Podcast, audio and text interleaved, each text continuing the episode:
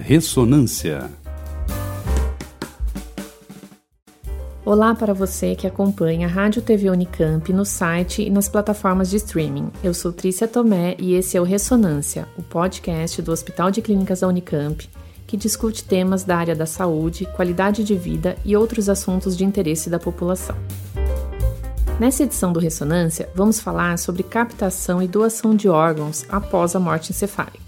O entrevistado de hoje é o médico neurologista do Hospital de Clínicas da Unicamp, Luiz Antônio da Costa Sardinha. O Dr. Sardinha é coordenador da Organização de Procura de Órgãos e Tecidos do HC, da Unicamp, e membro da Câmara Técnica de Neurologia e Doação de Órgãos do Conselho Federal de Medicina.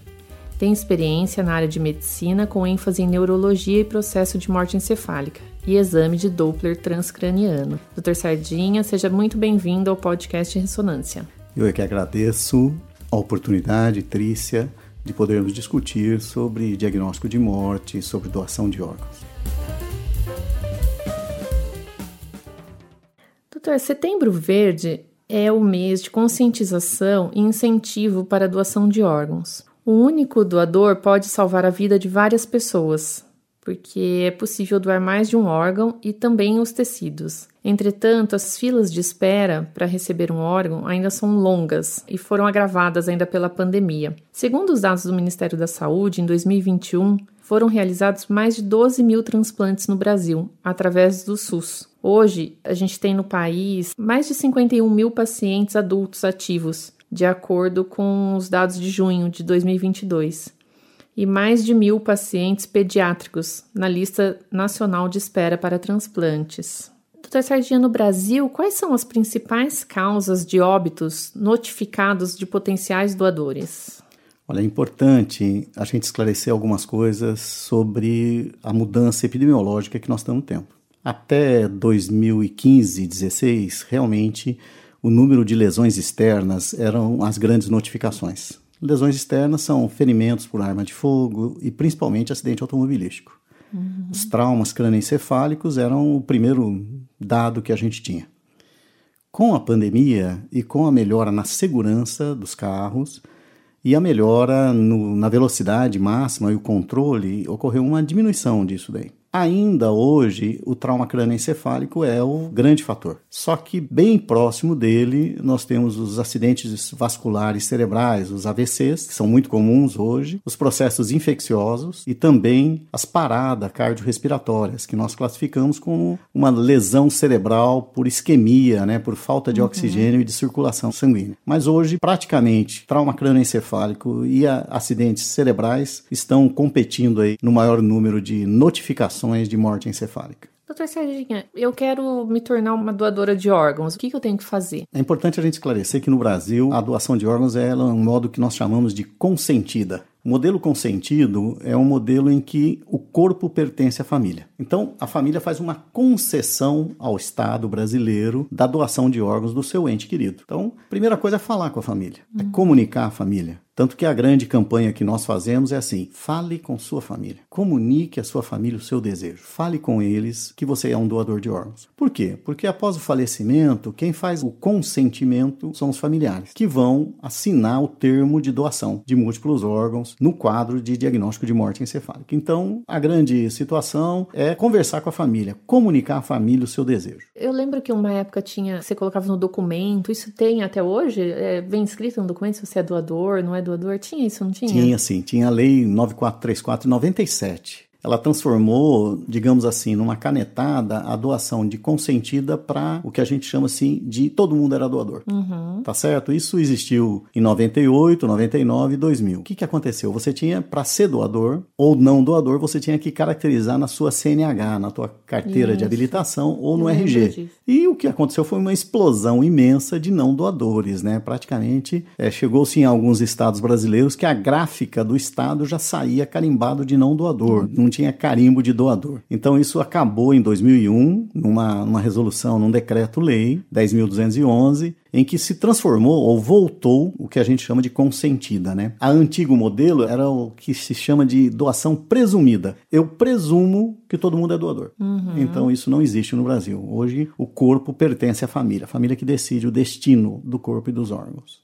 É, eu lembro que nessa época tinha até um medo, né, do pessoal, Sim. que, nossa, imagina, eu vou por doador e aí se estiver no hospital ligado nos aparelhos, vão desligar meus aparelhos para doar meus órgãos, né? Eu lembro que era o que a gente mais ouvia, assim. Então, e foi, foi o que a gente mais ouvia, sabe, Trícia? É, o um medo, que, né? Assim, As lendas urbanas, sim, né, que a gente estava comentando sim, agora. Sim. O que aconteceu foi que não foi discutido com a sociedade. Uhum. Por exemplo, é, você tem alguns locais no mundo que são presumidos, né, em que todo mundo é doador, principalmente nos países nórdicos e até na Argentina. A Argentina já abriu essa discussão há três anos atrás, um pouco antes da pandemia, de que todo mundo era doador. Né? É muito simples de você fazer a lei, é muito difícil de você transmitir essa lei para a sociedade. Você tem que ter um cuidado muito grande, porque o medo é imediato. Sim. De que você facilitaria, entre aspas, a morte da pessoa para retirada de órgãos. E doutor, como e quando é feito esse diagnóstico, né, de que a pessoa está realmente morta ali e que os órgãos podem ser doados, assim? Qual é o procedimento ali? Então, a morte não mudou. É importante a gente entender que a morte é a mesma desde do, do, do primeiro homem no mundo. A morte não mudou. O que muda é o suporte que nós fazemos de cuidado. Uhum. Quando o paciente tem alguns sinais clínicos que nós definimos, né, é definido por leis, daí hoje no Brasil é o decreto 9175 75 de 2017, que fala sobre isso, que especifica como é que é feito o diagnóstico de morte encefálica no Brasil. Esse diagnóstico de morte encefálica, ele tem vários critérios. Primeiro que ele tem uma metodologia específica. O método do diagnóstico tem uma metodologia de como ele vai ser feito. O paciente tem que ter uma causa conhecida do trauma. Nós temos que saber o que aconteceu no cérebro dele.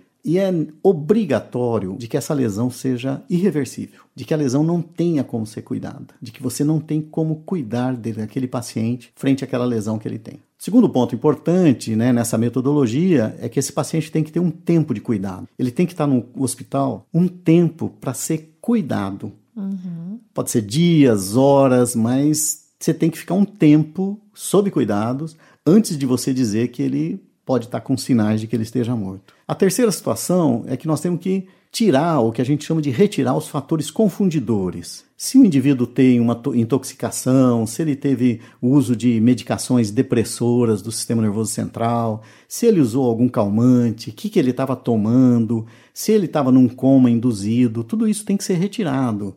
O indivíduo não pode ter nenhum fator que possa confundir esse diagnóstico. Sim. Ele tem que ter uma temperatura boa, né? Que a gente chama de, de temperatura acima de 35, pelo menos. Ele tem que ter uma pressão arterial acima de 100, 120, né? Ele tem que ter uma saturação de oxigênio acima de 94. Então são fatores, né? O que a gente chama de características de que eu posso dizer que esse indivíduo está morto. Sim. Depois disso, isso é importante a gente acrescentar. Depois que ele preenche o que a gente chama de pré-requisitos, critérios de pré-requisitos, aí vem os testes clínicos. Os testes clínicos no Brasil são feitos por dois médicos diferentes. Não podem ser os mesmos. Uhum. Então são feito primeiro o teste clínico, é feito um teste de apneia para ver se o indivíduo respira sem o, o aparelho, uhum. sem o ventilador. No mínimo, uma hora depois, é feito um outro teste clínico por um outro médico. E depois desses dois testes clínicos, um teste de apneia, é feito o que a gente chama de um exame complementar. No Brasil é obrigatório fazer o exame complementar. Que pode ser um eletroencefalo, pode fazer um exame de fluxo sanguíneo cerebral, um exame de metabolismo, de funcionamento cerebral. Então, obrigatoriamente no país, você tem uma metodologia específica, você tem pré-requisitos, você tem dois testes clínicos por dois médicos diferentes e um terceiro médico faz o exame complementar. Ah, tá. São três médicos São, envolvidos exatamente, ali. No... Exatamente, no processo de diagnóstico. Por quê, né, Trícia? Não pode ter dúvida. Sim. Não pode existir dúvida. Né? Não tem como ter dúvida. Por isso que tem uma legislação específica e aí é importante a gente dizer que a, a legislação brasileira é uma das melhores do mundo, uhum. inclusive pela Organização Mundial de Saúde. Fala da segurança, né? O, o, modelo de diagnóstico de morte encefálica no Brasil ele tem um nível de segurança de 100%. E é para ter. Sim. Não posso dizer que alguém está morto, ele não está morto. É, sim. Eu não posso dizer que alguém está vivo e ele está morto. Então, há uma responsabilidade muito grande nessa realização do diagnóstico. A maioria dos médicos são treinados especificamente, né? O Conselho Federal de Medicina classifica isso como especificamente capacitados. É um curso, né? De diagnóstico de morte. Você faz um curso de uhum. diagnóstico de morte. É uma, especializado naquilo mesmo. Sim, né? exatamente. Porque é muito diferente, por exemplo, dos modelos, né? E nós temos uma característica de sempre se comparar aos Estados Unidos, à uhum. Europa, né? São situações muito diferentes. Nos Estados Unidos, cada estado tem uma caracterização e uma legislação específica. Tanto que em New Jersey você pode estar morto, em Nova York você não está. Né? Ah, Alguns sim. estados aceitam, outros não. No mesmo modo na Europa. Na Europa você tem alguns que têm um modelo e você tem outro. O Brasil a gente fez um, um modelo que eu acho que foi muito bom, em que ele divide em quem pode estar numa provável diagnóstico de morte, com essa metodologia específica, com os pré-requisitos específicos. Um paciente que foi cuidado tem que ter um tempo de cuidado específico e você tem três médicos diferentes para fazer Sim. esse diagnóstico. Então, a segurança é de 100%. Pode ter certeza uhum. disso, né? Assim, isso não tem dúvida. Não tem como. E aí, feito esses testes, o médico fala com a família e vê a, a, a intenção de doar, né? Por isso que é importante a, a gente sempre conversar com a família para saber a nossa vontade, né? É fundamental isso daí, porque o que o médico vai informar para a família é que, infelizmente, seu ente querido faleceu. É isso que ele vai informar. E nos cursos que nós realizamos, que a gente orienta, outros treinamentos que a gente faz, é sempre assim: você tem que comunicar e a família tem que entender que ele morreu. É, que isso que é a parte difícil, né? Se a família não entender, não fale sobre doação. Uhum. Porque, né, como é que eu vou doar um fígado de alguém que é meu irmão, ou meu pai, ou meu irmão, ou meu filho, e eu não entendi que ele morreu ainda? Sim. Aí eu entro num conflito existencial, ético, religioso, cultural, social. E é importante a gente dizer que, por mais nível intelectual que as pessoas tenham, ninguém está preparado para a ah, perda, ah, né? A gente, a gente brinca, entre aspas, né? Mas a gente dá assim o, o exemplo maior que a gente usa é assim: nós estamos trabalhando aqui os dois e de repente você perde a tua caneta. E você vira e fala assim: mas cadê minha caneta? Ninguém viu minha caneta.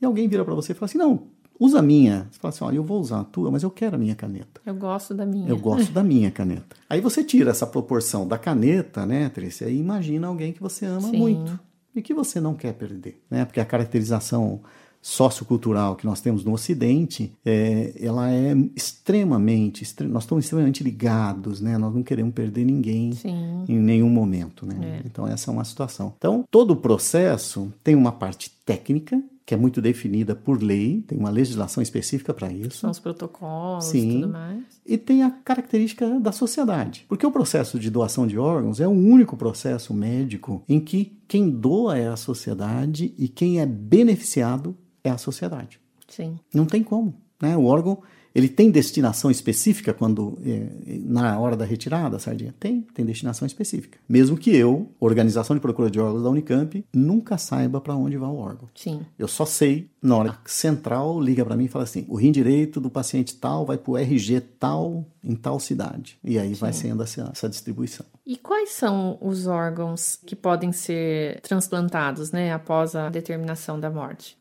Olha, a gente pode transplantar o que a gente quiser, né? Mas especificamente a gente classifica como tecidos, né? E nesses tecidos a gente coloca os ósteos musculares, né? Que são ossos, tendões, pele, algumas vértebras, algumas coisas são retiradas, partes ósseas mesmo, né, que são os tecidos, válvulas cardíacas podem ser retiradas, tá certo? E o que é mais utilizado que são as córneas, né? Pele são... também? Pele também. Existem bancos específicos de pele e o Brasil tem.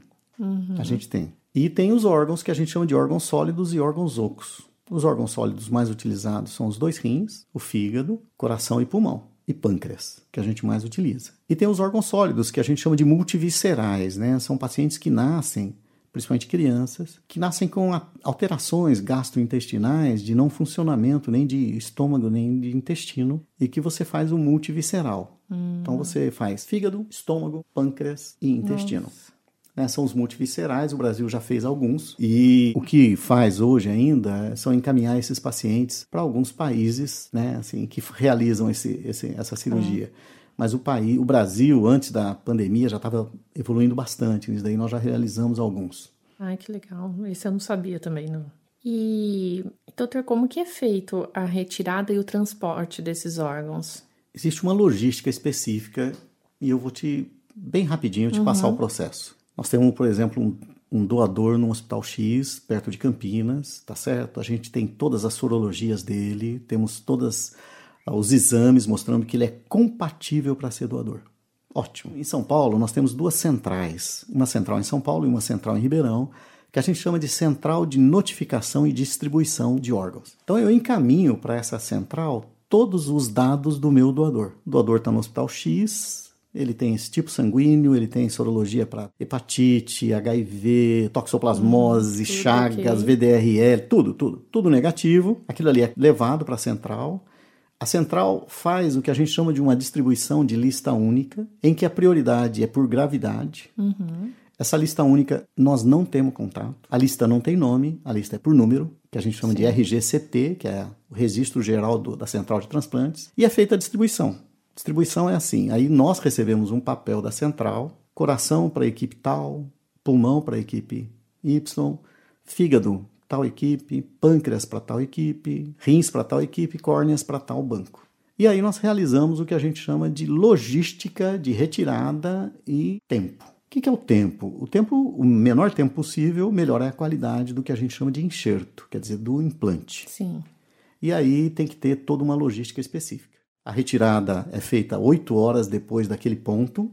Eu dou oito horas para as equipes. Para quê? Para as equipes chamarem os receptores que são compatíveis nos hospitais delas, e nós fazemos a retirada. Olha, nós vamos começar essa retirada às 16 horas no hospital. E começa o que a gente chama de logística pura. Então, é quatro horas lá? Quanto tempo é daqui lá? Uma hora e meia. Então, a enfermeira da Unicamp vai sair às duas da tarde, às 14 a equipe do rim e do fígado sai às 14h30, a equipe do coração sai de São Paulo às 13 horas, tá certo? A equipe do pulmão sai às 13h30 e esse grupo se encontra nesse hospital. Que tal o doador? Que tal o doador?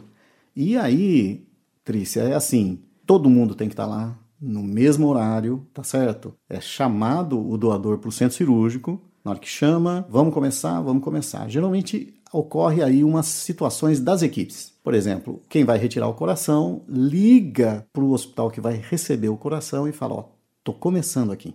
Uhum. Então fica geralmente alguém no telefone ligado lá com o hospital do receptor. Ele abre, olha o coração e tá avisa: okay. Olha, o coração é bom. O de lá manda descer no centro cirúrgico o receptor, começa a retirada, começa a abrir lá e começa a abrir aqui.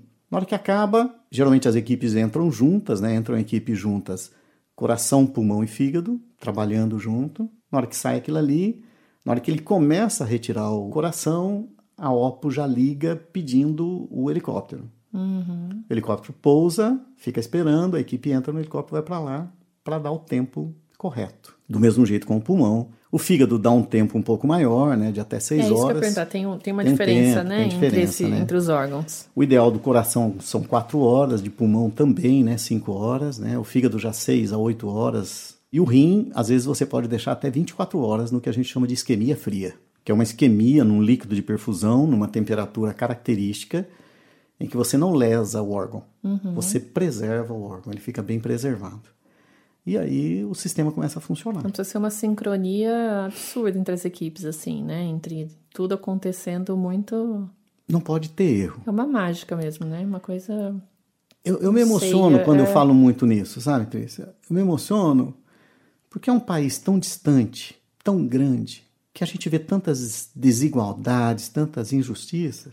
E na hora que você tem esse negócio de, de doação, essa situação de doação, você deve se lembrar quando é, fecharam as rodovias, né? Nós temos um caso Nossa. muito interessante que a gente saiu para fazer uma retirada em São José dos Campos e a enfermeira levando uma equipe para retirar o fígado e a equipe de coração saindo de São Paulo. E na hora que chegou na Dutra, a Dutra estava fechada. Dos caminhoneiros. Dos caminhoneiros. Né? E a enfermeira não teve dúvida. Ela e o motorista da Unicamp foram, passaram, foram lá na frente e falaram: nós estamos indo para São José dos Campos. Tem um doador de órgãos lá. Preciso pegar um. E a gente precisa sair. Nós precisamos passar aqui. E eles abriram. E a gente passou. E do mesmo modo como nós passamos, né, fizemos a retirada, na hora que voltamos tinha a mesma situação. Né? É, e, e para tudo e passamos também. também. né, assim. E, então toda essa, essa, essa logística... É, é, uma mobilização mesmo, né? Não, da sociedade. Todos, é. Da sociedade. Você acha que alguém vai virar e falar assim, não, não quero que você passe? É, imagina. Sabe, imagina. não tem lógica, né? Assim, e você vai levar para alguém que está precisando, né? É, a gente não sabe quem vai receber, nem importa quem vai receber. Exato. Para nós não tem absolutamente nenhuma questão. Eu tenho na família uma, uma prima que foi transplantada agora no final do ano passado. E é uma alegria. Nossa, não tem nem palavras, assim, é realmente é emocionante, porque pessoa que a gente não sabia quanto tempo ia estar ali com a gente e hoje está viva graças, né, a isso, graças à doação de alguém. Porque, então, esse modelo que a gente tem, a gente tem que falar. Existe, tem uma lei, a Lei 943497, criou o Sistema Nacional de Transplantes. E esse Sistema Nacional de Transplantes é dividido nas centrais estaduais de transplantes. E existe uma central nacional de transplantes. Uhum. Então, quando eu não tenho um receptor aqui, por exemplo, no estado de São Paulo, eu jogo para a nacional. Sim. E a nacional vira para mim e fala: Ó, Sardinha, esse fígado vai para o Rio de Janeiro. E aí, como é que você faz? Aí eu tenho que combinar no momento em que eu vou ter um avião saindo de Viracopos para o Rio de Janeiro, que vai ter alguém lá no Rio de Janeiro esperando esse órgão. Nossa. E funciona. Mas Dá fun- certo. E dá certo. Porque você chega no balcão da companhia aérea com aquela mala, você chega para em cima da mala e fala assim: ó, isso aqui vai para o Rio, é o voo tal, vai estar um médico lá esperando, o fulano de tal. A comissária de bordo pega aquilo ali, leva lá para dentro, chega no Rio de Janeiro e entrega. Então, Incrível, né? E é interessante, não só incrível, né? Aí entra a credibilidade do sistema. Sim. O sistema tem uma credibilidade, né? Assim, é, é, ninguém está transportando um fígado porque acha que é interessante É, transportar um fígado, é, porque é bonito. que é bonito. Você está transportando porque tem um destinatário característico. E hoje, por exemplo, quando eu, eu- nós temos um doador aqui, o fígado vai para São José do Rio Preto, por exemplo. Quando ele sai daqui, ele já sai com um ticket, entre aspas, né? Assim, o nome do médico e o nome do receptor. Uhum. Então já vai para aquela pessoa. Exatamente. O fígado tem destinação específica. Uhum. Isso é um avanço de credibilidade que não é qualquer país que tem isso, sabe assim? Então o sistema funciona de maneira muito boa, profissionalizando. Quando a gente começou a, a falar de doação há uns 15 anos atrás, ninguém nos escutava. E se a gente pensar é pouco tempo, né? Pouquíssimo 15 anos para ter essa, o que a gente tem hoje. Se você for imaginar, a Constituição nossa é de 88, a lei de transplantes é de 97. Nós não temos 30 anos. né? Agora, se você fala para mim assim, mas nossa, o ano passado teve 2 mil transplantes, 5 mil transplantes no país, 4 mil transplantes no país, você vê o quanto a estrutura tem credibilidade social, tem credibilidade jurídica e tem credibilidade frente à população. Sim. Né? Sim, que hoje as pessoas não têm mais tanto medo, né? Exatamente. Então, quando você me, me convida para fazer um podcast sobre doação, eu fico emocionado, porque quando a gente começou a falar sobre isso, eu te conto assim que eu fui uma vez dar uma aula num hospital aqui na região e a pessoa chegou para mim e falou assim: olha, tem que ser numa segunda-feira às sete e meia da noite. Eu peguei meu carro e fui lá. Tava um temporal. Tinham quatro pessoas para assistir a aula. Nossa. Quatro. E um foi embora só na hora que eu comecei, levantou e foi embora. E o que mudou? Três semanas depois, o diretor desse hospital liga para mim e fala assim: Eu queria te pedir desculpa, mas eu queria que você voltasse, que a gente tem que mexer com esse negócio. Então, foram. é, é, a logística da entrega é uma logística num país que é imenso, Sim. imenso, Cheio de dificuldades. cheio de né? dificuldades, Cheio de- desigualdades imensas, tá certo? E você vê que o sistema funciona. É, e que não importa sua, sua classe social, não importa cor, gênero, nada. Você Tem tá ali na ver. fila. Tá na né? fila. Tá na fila igual todo mundo tá igual. ali. Exatamente. É por gravidade e ponto. É por gravidade, eu não tenho como mudar, né? E, Exato. as equipes que inscrevem quem vai receber, ela tem uma câmara técnica que ela tem que se justificar todo mês, todo mês, porque que inscreveu aquele paciente, como é que ele tá. E o controle hoje melhorou até pelas, pela, pelo digital, né? Hoje a gente manda e recebe tudo por, por WhatsApp, às vezes mesmo, né? Ou pelo, pelo e-mail, que é, um, é um- uma documentação que a gente tem. né? Sim. Doutor Sardinha, e como que é feita a convocação é, do paciente que está lá na fila de espera por um transplante? Quem faz essa convocação são as equipes transplantadoras. Nós, praticamente, da doação, não temos contato com isso. O que a gente faz é a gente falar, a gente oferta. Né? Mas essa, essa chamado tem critérios técnicos e critérios científicos. Por exemplo, histocompatibilidade. Quanto mais compatibilidade eu tiver, menos chance de rejeição eu vou ter. Sim. Então, todo mundo que tem na, na- que está na fila, ele faz um, um- um exame de HLA, de um antígeno de histocompatibilidade. Isso classifica tipagem sanguínea, lógico, e a compatibilidade né, com relação a órgãos que você vai receber. E o órgão que eu vou ofertar, ele já faz um HLA. A gente faz um HLA e esse HLA é comparado. Quanto maior a compatibilidade, né, e gravidade, Sim. é lógico, Sim. ele é puxado e, e vem para cima, né, e vem para o quadro. Por que, que é importante isso aí? É por, porque se eu tiver um, uma, um HLA muito compatível, a chance de rejeição é praticamente zero, próxima do zero. Né? E se eu tiver uma rejeição mais ou menos, a chance de rejeição aumenta. Então, Sim. aí a equipe de transplantador já cuida diferente do paciente, as medicações contra a rejeição já são colocadas de maneira um pouco mais específicas. E hoje, quais são os órgãos mais difíceis de serem captados para transplante? A maior dificuldade que nós temos é o pulmão. É o pulmão? O pulmão é um órgão muito frágil, muito frágil. Né? E quando o paciente está num quadro grave, ele entra no que a gente chama de uma prótese ventilatória. Ele vai ser, vai ser ventilado por um ventilador uhum. específico. Esse ventilador, por mais que a gente tenha evoluído nos últimos anos, Trícia, ele não é fisiologicamente ideal. Sim. Ele é uma máquina. Então, a chance de você machucar esse pulmão, de o paciente fazer uma pneumonia, né, dele ter uma lesão pulmonar, é muito grande. Então, o pulmão é o mais difícil, não tenho dúvida. Segundo colocado é lógico, é o coração, porque você tem algumas lesões características que inviabilizam, né? Uhum. Porque nesse processo todo, eu acho, como trabalhador ali da OPO, eu tenho duas situações de muita crise. O primeiro é dizer que o cara está morto. Sim. A segundo, eu dizer que ele é viável para ser doador. Ah, mas isso é fácil. Não, não é eu vou decidir que vou pegar um órgão de alguém para colocar em outra pessoa. Sim. E esse órgão tem que estar tá muito bom. Eu não posso submeter alguém a um transplante com um órgão ruim, ruim, ou danificado. Então, o mais difícil realmente hoje é o pulmão. É o pulmão. E, e o tabagismo tem a ver com isso ou não?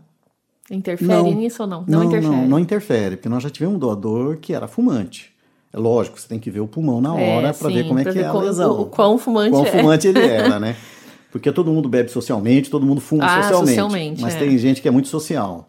Né? Todos nós somos, né? Isso daí não é crítica, é uma característica da sociedade. Então, é, é, é, tem que ser muito específico isso daí, a lesão, né? O fumante não é um quadro que impede de ser doador. Depende do tempo de fumo, Sim, de todos os quadros é. que são importantes, né? Um único doador, quantas vidas ele consegue salvar com seus órgãos? Então, o fato de eu ter um doador não significa que todos os órgãos são viáveis. Sim. Né? Então, a caracterização é assim: se você imaginar, você tem dois rins, duas pessoas, dois, duas córneas, quatro pessoas, um fígado, cinco pessoas, né? Um pâncreas, seis pessoas, pulmões, sete pessoas, oito pessoas e um coração, nove pessoas. Nove pessoas. No mínimo. Até, é. Até nove, Até né? nove. Isso eu não estou falando de, de tecidos. tecidos, né? Ligamentos, né? Válvula cardíaca, pele, né? Porque nós não trabalhamos com isso. O Brasil não tem essa característica ainda de trabalhar com tecidos. Uma que precisa de um, um núcleo, né, um laboratório com um custo muito grande, porque você tem que ter praticamente um laboratório com zero chance, né, que a gente chama de nível de segurança biológica 4, para você não infectar nenhum. Nenhum sim, pode infectar para não dar problema, né?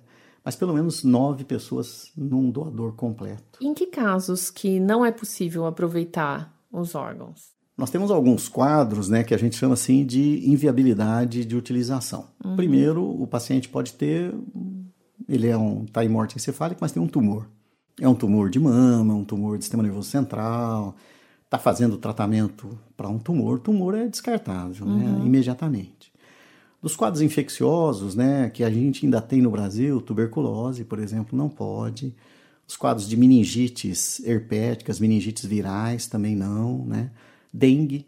Dengue. Dengue é vírus, né? Vírus, ah, né? Sim. Pode complicar. É, os quadros de septicemia, né? Pacientes internados há muito tempo, que estão num quadro de séptico muito grave, com uma infecção não controlada, ele não pode ser doador, tá certo?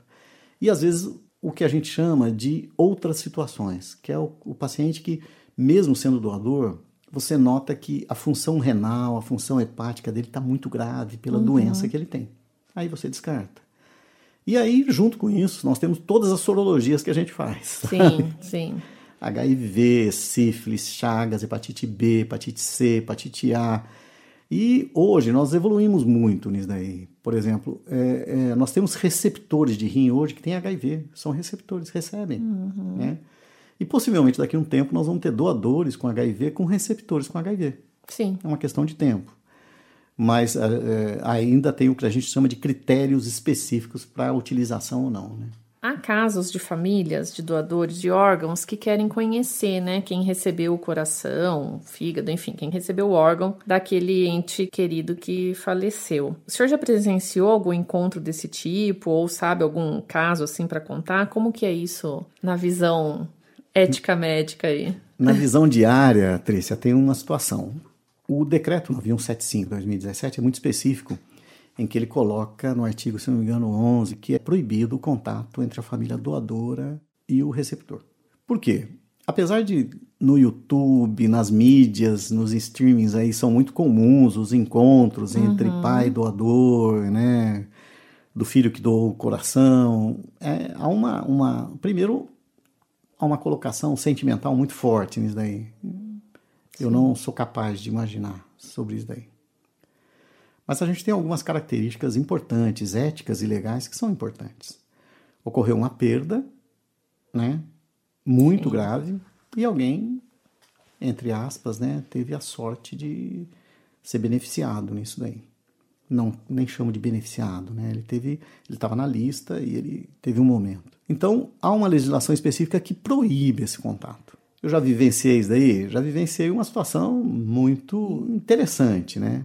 de um doador, de uma família doadora próxima a Campinas, em que o rim foi para uma outra cidade e a tia dessa pessoa doadora trabalhava no hospital da cidade hum. e conheceu a pessoa que recebeu e promoveu um encontro de final de ano. O relato da, da mãe foi assim que inicialmente ela ficou emocionada, foi lá tal, mas depois de um tempo ela não quis mais contato, uhum. porque era uma dor muito grande e ela não queria ter o contato. E a frase dela eu achei muito boa, que ela fala assim: eu tive que perder para alguém ganhar. Eu preciso cuidar de mim. E a pessoa que ganhou é dela. Eu não tenho nada a ver mais com aquele órgão. Eu acho que é uma maturidade muito é, grande, né? É, é, uma dor muito grande. É uma dor né? muito grande. Aí é, são as pessoas, cada uma tem a sua reação. Nós recebemos né, uma pergunta de um ouvinte que deseja doar o corpo em vida. E ele diz que ele quer que o corpo dele sirva para algo, que seja para pesquisa ou para, né? É, isso é possível? Como fazer isso? Doação de corpo em vida tem uma legislação específica para isso. Primeiro tem que ter um critério legal. Esse critério legal tem que ter o que a gente chama de designação antecipadas da vontade, né? diretrizes antecipadas da vontade, em que o indivíduo pode especificar, registrar um cartório, vai passar por um promotor, ele tem que ter um laudo médico de que ele está em todas as situações é, de saúde, de memória, para tomar aquela uhum. decisão. Tem que ter um testemunho disso, alguém que testemunhe isso. Vai até o juiz e o juiz designa que pode acontecer isso. Sim. Não é uma situação simples. Sim. Porque, por exemplo, de repente eu quero que o meu órgão seja utilizado numa faculdade de medicina. Tá. Mas eu morro por um acidente vai ter que ir para o Instituto Médico Legal, tem um processo, tem um inquérito policial pela, pela, pelo falecimento, não vai dar para fazer essa vontade. É, de repente eu tenho um tumor. Então, a legislação específica para isso daí de doação de corpo, ela é totalmente legal. Existe dentro do Código Civil e do Código Penal que você pode fazer isso, desde que não infira em crime. Isso é importante. Por isso que essa legislação tem que ser compactuada, entre aspas, né? no fórum com um promotor e um juiz específico com um registro e uma designação de vontade. Né? Doutor Sardinha, numa entrevista que o senhor deu ano passado para o nosso jornalista lá do HC, o Edmilson Montaut, o senhor disse que a doação de um órgão é um ato de bondade. Antes de encerrarmos é, esse podcast, eu gostaria que o senhor discorresse um pouquinho mais sobre essa frase que sintetiza um pouco de tudo que a gente conversou hoje, né? Eu que tive na família alguém que recebeu, sei o quanto essa bondade é importante, né? O quanto é realmente um ato de bondade. Então, a doação no Brasil é altruísta. Ela não tem ganhos. Nenhum. Não tem como ter ganhos. Isso é legalmente descrito. Como é um ato de bondade, é o único modelo que a gente tem em que a sociedade é que doa e a sociedade que recebe. Não tem outro outro modelo de saúde ou que você possa ter em que quem doa é a sociedade quem recebe é a sociedade. Eu caracterizo como um ato de bondade, até eu acho que seria um pouco maior, sabe, Trícia? É um ato de desapego. Sim. E é um ato de consciência de doar algo para alguém que você nunca vai saber quem é, sem o intuito em nenhum momento de cobrar sobre isso. Então, o altruísmo de no momento de perda, no momento que você está perdendo alguém que você gosta, momento de dor, né? De dor intensa, que geralmente o luto demora para cicatrizar em todos os momentos, apesar de que tem trabalhos científicos mostrando que famílias doadoras se sentem melhor do que as famílias não doadoras, uhum. né? E esse ato de bondade é um ato que você para onde foi, né? Às vezes dentro da, da OPO a gente recebe cartas ou telefonemas de famílias doadoras e fala assim, eu só quero saber para onde foi. E nós disponibilizamos, a gente entra em contato com a equipe e perguntamos como é que está a, a pessoa que recebeu. E nós repassamos assim, olha, eu posso dizer que ele está bem uhum. e que ele agradece muito. É isso. Já é um conforto. Já né? é um conforto. É um... Mas a, a caracterização é assim, a bondade com uma visão assim, qual é o ganho que eu tenho? Nenhum. Nenhum. Acho que é isso, acho que é o conforto, né? Agora eu tenho um conforto Só. imenso. É. Essa pessoa que eu amei tanto e amo tanto, mesmo depois de falecido, fez o bem para alguém. alguém. Então é o máximo que eu posso dizer, que eu acredito, de, de ato de altruísmo, de bondade, de não querer ganho nenhum, de não imaginar que você vai ter ganho, que não vai ter nada de diferente depois sim, daquilo, sim. né? Mas assim, olha, eu perdi, mas alguém ganhou. E eu estou é. satisfeito com isso que aconteceu. É, isso que eu É, penso. eu já vou deixar até registrado aqui ó, no podcast que eu sou doadora de órgãos, quero ser doadora de órgãos. Fale com a sua família. É, minha família já sabe. Sou doadora de sangue, sou cadastrada na doadora de medula, sou doadora de. Olha, pode fazer o bem, é sempre bom, né? É, doutor Cedia, quero agradecer então a sua presença aqui com todas as informações. Foi uma delícia de papo, apesar de ser um, né, um, um assunto delicado, eu acho, né, quando a gente pensa na perda, mas pensando nisso, na bondade, no, no ganho do, dos receptores aí, acho que é um assunto que tem que ser divulgado mesmo, acho que é uma coisa que a gente tem que falar mais, tem que dar mais informações. Então, quero te agradecer espero que, que em breve a gente possa voltar mais um episódio aqui sobre esse assunto e outros aí. Eu que agradeço, Trícia, agradeço a oportunidade. Eu acho que esse é um, é um assunto que a sociedade tem que saber. Ela tem que saber que existe, ela tem que saber que ela é beneficiária e ela tem que saber que ela é doadora. Eu, eu não acho que é uma questão pessoal aqui, que todo mundo tem que ser doador. Eu acho que as pessoas têm que doar quando querem. Sim. Elas têm o direito a isso. É. Mas é importante falar sobre isso. Ter a informação. Ter né? a informação. Para se sentir seguro. Exatamente. Acho que é isso. Acho que esse é o objetivo dessa conversa. É. Te agradeço bastante a todos. Esse foi o Ressonância, o podcast do Hospital de Clínicas da Unicamp, em parceria com a SEC Rádio TV Unicamp, para falarmos sobre saúde, bem-estar, qualidade de vida e outros assuntos da área médica que impactam a vida das pessoas. Trabalhos técnicos de Otávio Silva. Acompanhe os nossos canais de comunicação no portal unicamp.br, no site do HC em www.hc.unicamp.br e nas nossas redes sociais. Obrigada pela companhia e até o próximo programa.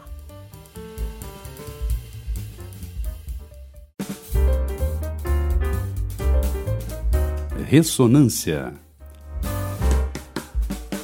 Saúde, bem-estar e qualidade de vida.